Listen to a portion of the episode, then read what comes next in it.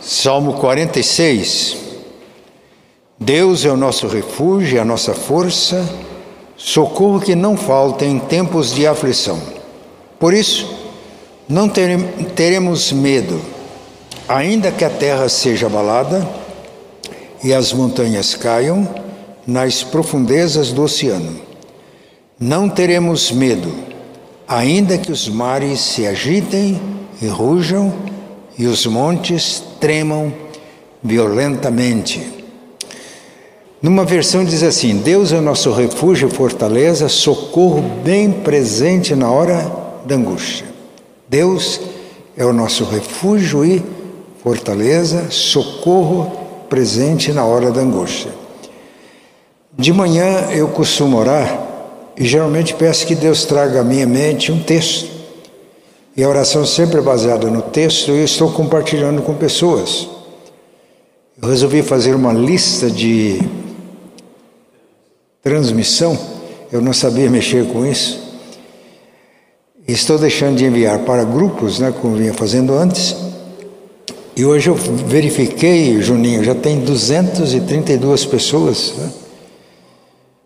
Os grupos para os quais enviava, eu mandei uma mensagem dizendo que não mandaria mais para o grupo. Quem tivesse interesse podia dar os seus dados que a gente incluía na lista. E essa oração de manhã tem sido a minha oração. Geralmente é alguma coisa que é uma mensagem que vem para mim, né? Então hoje a mensagem foi essa, Salmo 46, 1. Deus é o nosso refúgio socorro bem presente na hora da angústia. E vamos meditar um pouco aqui nesse texto. Socorro na hora. Socorro, se for antes, não precisa, né? E se for depois, já passou. O socorro bom é aquele socorro que vem na hora. Nem antes, nem depois, na hora que a gente precisa do socorro. Socorro na hora. Esse é o socorro que Deus traz para nós. Este salmo, ele parece narrar uma situação de ou salmista ou do povo de Israel vivendo uma situação difícil. A gente não sabe o fundo histórico deste salmo. Isso, no certo sentido, é bom, porque ele se aplica a todas as pessoas, em todos os lugares e situações, porque é isso que nós precisamos. É, neste ano, um ladrão entrou lá em casa. Não, um ladrão não, ladrões, né? Sebastião testemunhou a coisa. Na hora eu fiquei muito indignado, mas Eloá disse para mim: Olha, está escrito que todas as coisas cooperam para o bem daqueles que amam a Deus. Depois ela ficou mais preocupada do que eu. E numa noite eu comecei a pensar no que tinha acontecido, eu comecei a perceber como a gente é vulnerável. Como nós estamos sujeitos a problemas. Eu comecei a pensar o que, que pode acontecer com a gente. E a igreja reforçou a segurança lá em casa, mas eu comecei a perceber que se não houver uma proteção divina, a gente está exposta a perigo a todo instante. A gente cruza com bandidos na rua.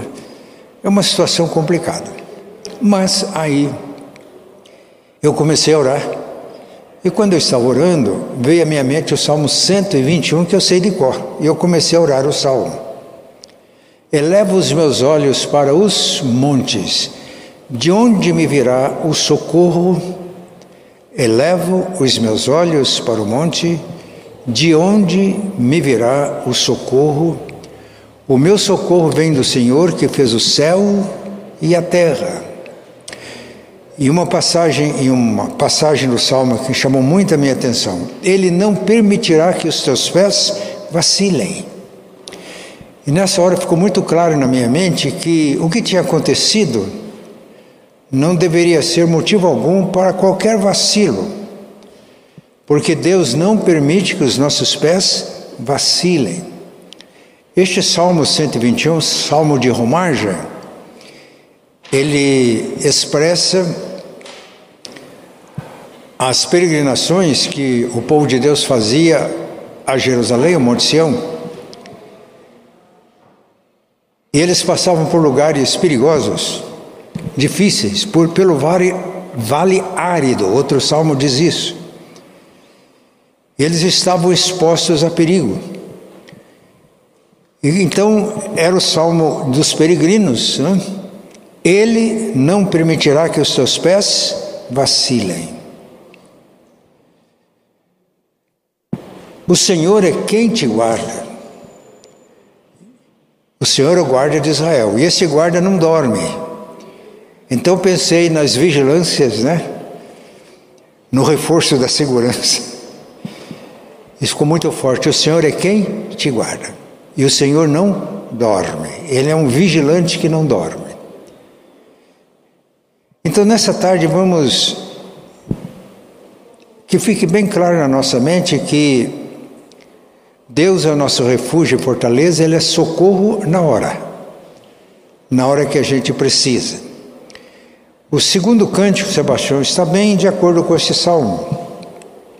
Olha o que ele diz: Por isso não teremos medo, ainda que a terra seja abalada e as montanhas caiam nas profundezas do oceano. O que é que o nosso cântico dizia?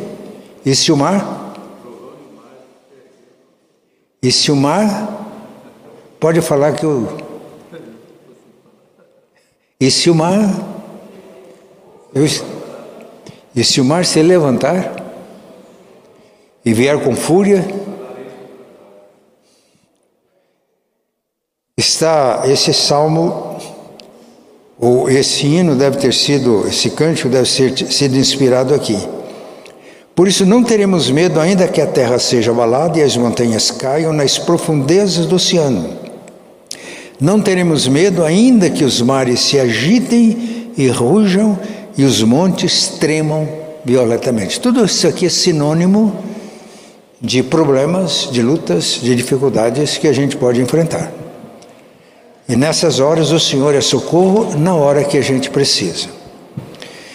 Eu vou exemplificar aqui com algumas narrativas bíblicas, com algumas histórias da Bíblia. É, tinha um homem, e a Bíblia dá testemunho dele, que era um homem justo, íntegro, temente a Deus e que se desviava do mal. No entanto, uma tempestade terrível veio sobre a vida deste homem. Quando os anjos de Deus se apresentavam diante de Deus para prestar conta, entre eles foi também o diabo, diz o livro de Jó. E Deus disse: Você viu na terra o meu servo Jó, homem justo, íntegro, que teme a Deus e se desvia do mal. E o diabo diz: É muito fácil ser isso, porque o Senhor colocou uma cerca de proteção em volta de Jó e tem abençoado. Ele é muito rico, tem muitas propriedades, muitos bens. Derruba essa cerca para ver se ele continua assim. E Deus permitiu. Com isso, eu quero dizer que há muitas coisas que acontecem na nossa vida ruins, tempestades, mar agitado, ventos. A gente não pode dizer é Deus quem está fazendo, mas se não é Ele, Ele permite. E se ele permite, ele tem algum objetivo em vista para o nosso bem. Aí Deus falou: toque no que ele tem, mas não toque nele. Preste atenção nisso. Você pode tocar no que ele tem, mas Deus não deu permissão para tocar em Jó. Esse é o socorro.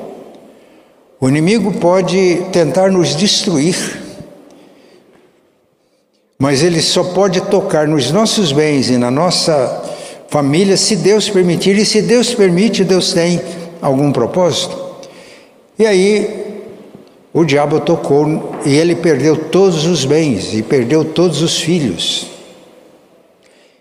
E quando ele recebeu a notícia, a Bíblia diz que ele prostrou-se, adorou a Deus e disse: O Senhor deu, o Senhor levou, Bendito seja o nome do Senhor. Deus não precisava de testar Jó. Para ele, Deus, Deus sabia quem era Jó, deu testemunho. Deus não precisava de provar nada para o diabo, mas Jó precisava dessa experiência. Há uma segunda investida, e o diabo fala para Deus: o homem dará tudo pela sua vida, sua saúde. Vamos tocar na, no corpo. Mais uma vez Deus permitiu, mas não na vida. E Jó foi acometido de uma doença que pegava desde até os pés. E a esposa dele, quando viu assim, falou: Você ainda continua crendo nesse Deus? Amaldiçoa este Deus e morre. E Jó teve uma resposta importante. Ele disse: Você fala como uma doida. A gente recebeu de Deus tantos bens, não haveria de receber também os males. Ele continuou na sua integridade. E a gente lê o livro de Jó, ali, argumentos, amigos tentam ajudá-lo e erram. Mas no fim do livro de Jó, ele diz: Antes eu te conhecia de ouvir falar mas agora os meus olhos te veem. Porque Jó questionou Deus. E Deus respondeu. Deus se fez presente. Os últimos capítulos de Jó são respostas de Deus a Jó. Antes eu te ouvia de eu te conhecia de ouvir falar, mas agora os meus olhos te veem, por isso eu me arrependo de todas as bobagens que eu falei. Jó andou falando algumas bobagens também na hora do sofrimento mas ele não perdeu a sua integridade. Deus o socorreu na hora certa. E Deus restituiu a Jó em dobro tudo o que ele tinha antes. E foi necessário que ele orasse pelos amigos para que Deus perdoasse os amigos que tinham julgado mal Jó. Às vezes a gente julga mal as pessoas quando as pessoas estão sofrendo. Você faz isso porque é o castigo de Deus, porque você merece. Não é assim. Jó entendia que se a gente recebe todos os bens de Deus, a gente recebe os males. Ele permite que coisas aconteçam em nossa vida e é para o nosso bem. Quando a gente tem essa compreensão, a gente pode resistir qualquer problema e qualquer situação na nossa vida. Ele é soberano, ele nos ama, ele é justo. Eu convivi com o pastor lá no norte do Paraná, reverendo Jonas Dias Martins, um dia conversando com ele sobre esses problemas que a gente enfrenta. Ele olhou bem firme nos meus olhos, como ele sempre fazia, e disse para mim: Deus não erra. Ele é justo e amoroso. E tem um hino que diz: As tuas mãos dirigem o meu destino. Acasos para mim não haverá. O grande Deus é justo e benfazejo, e sem motivos não me afligirá. E o motivo aqui não é apenas para nos punir de erros cometidos. Podem ser aflições que nós enfrentamos para o nosso bem, para a formação do nosso caráter, para que tenhamos salvação eterna. A Bíblia diz isso bem claro. Mas eu quero contar uma outra historinha da Bíblia. Israel, o povo de Deus, porque transgrediu a palavra, foi punido por Deus. Deus permitiu que os babilônios invadissem Israel, destruíssem o templo e levassem. Os babilônios mataram muitas pessoas e levaram muitos cativos para a Babilônia. Dentre os cativos estava Daniel.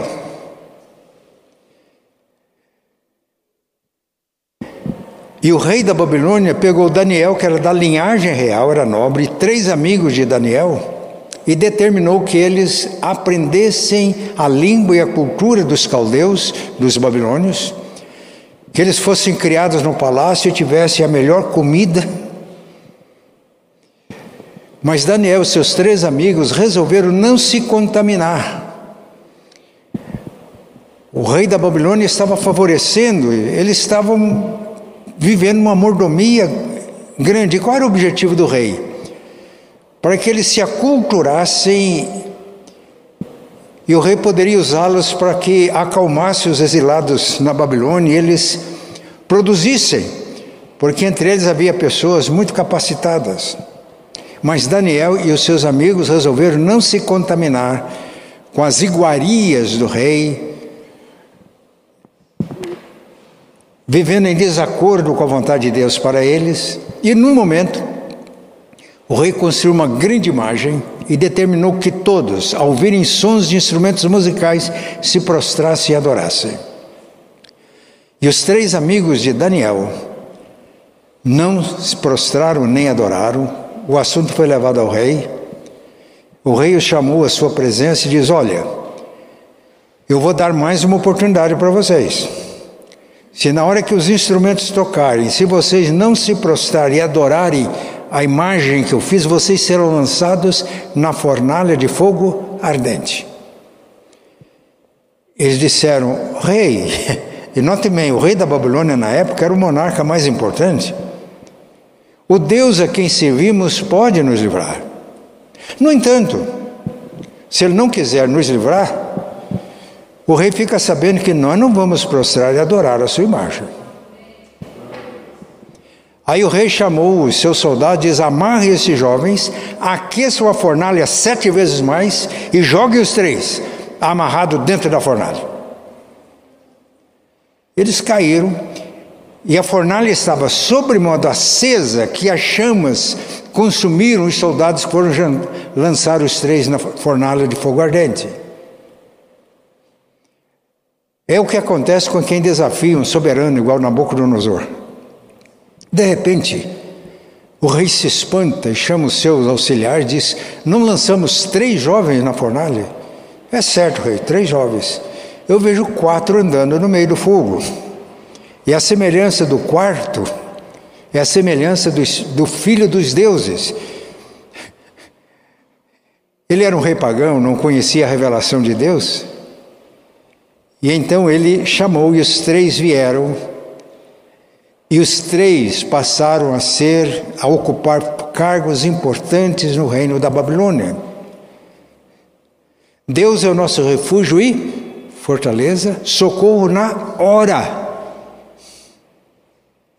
E a glória de Deus se manifestou.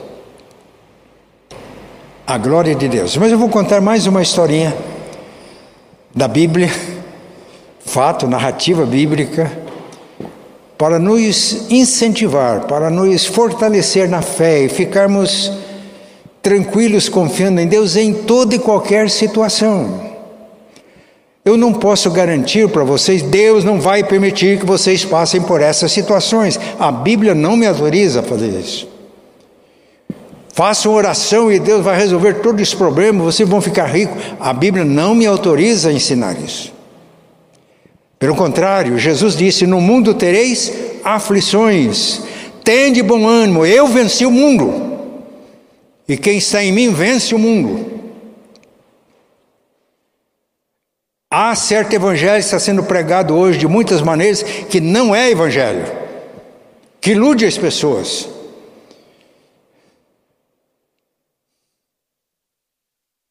Israel, ultra, Israel que continuava lá na, no exílio, babilônico e agora já tinha passado o Império Babilônico, os persas já tinham dominado o Império Romano, agora era o Império Persa.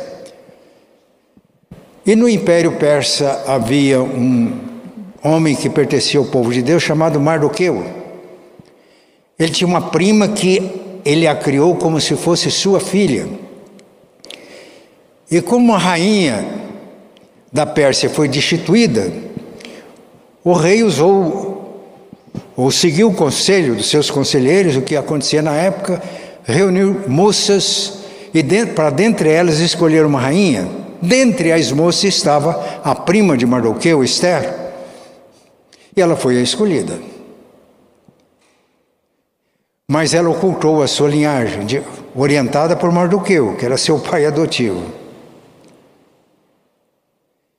E houve um inimigo de Israel que tramou destruir o povo de Deus. Ele conseguiu um decreto do rei para que os judeus fossem destruídos. Agora, preste atenção, por que, que a gente pode ficar firme em toda e qualquer situação? Porque Deus é soberano e Deus age. Mardoqueu ele ficava sentado à porta do palácio. A maioria das pessoas não sabia que ele era um judeu. E houve uma trama para matar o rei. E ele descobriu e comunicou uma pessoa a quem de direito.